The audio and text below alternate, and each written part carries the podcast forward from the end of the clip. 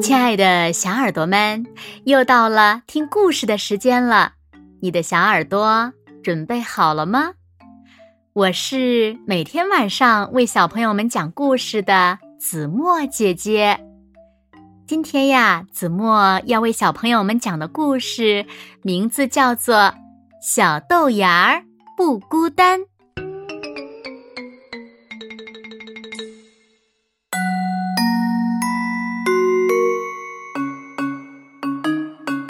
妈好像生病了，吃不下饭，还想吐，一次又一次的跑厕所。可是爸爸妈妈并没有着急，反倒挺开心的。爸爸亲自下厨房给妈妈熬各种各样的汤，家里的水果种类也更多了。妈妈已经好几天没有陪豆芽玩游戏了。没有给他读故事书了，更别提带他去游乐场了。爸爸妈妈带豆芽儿去奶奶家的时候，豆芽儿才知道妈妈肚子里有小宝宝了，没办法照顾豆芽儿了。虽然不情愿，可是为了小宝宝，豆芽儿决定住在爷爷奶奶家了。奶奶家的院子真大呀，种着很多瓜果蔬菜，还有一棵樱桃树。爷爷给他摘了一大瓶红樱桃。奶奶家没有柔软的床，只有一铺大火炕。夜里，豆芽醒了，听着爷爷奶奶的鼾声。乡下没有游乐场。没有公园儿，没有熟悉的小伙伴儿，就连每天都要读的故事书，爷爷奶奶也不会读。豆芽儿开始想念自己的家了，可是为了小宝宝，他不能回去。豆芽儿跟着爷爷奶奶在院子里劳动，他们一起给菜园浇水。快到中午了。奶奶叫豆芽儿帮她一起择菜。豆芽儿发现小白菜的叶子上长着大大小小的窟窿，他问奶奶：“为什么叶子上会有窟窿呢？”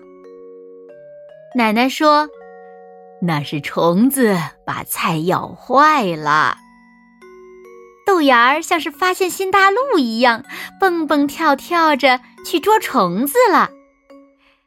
奶奶做好了饭，豆芽儿抱着一个玻璃瓶子回来了，里面装着他的战利品——菜青虫。下午，奶奶怕豆芽无聊，就带他去找邻居的小朋友玩。乡下的小朋友没有芭比娃娃，没有超级飞侠，但是他们有橡皮筋儿，有沙包。几个小伙伴在一起蹦蹦跳跳，好玩极了。到了晚上，豆芽儿又开始想念爸爸妈妈了。奶奶一边拍着他睡觉，一边给他讲古老的故事。从前有座山，山里有座庙，庙里。有个老和尚，在乡下生活了几个月，小豆芽儿已经爱上了这里的生活。春天的菜园，夏天的小河，还有树上叫个不停的知了，叽叽喳喳的小鸟，一起捉迷藏的小伙伴儿。没有爸爸妈妈的陪伴，小豆芽儿也不会觉得。孤单了。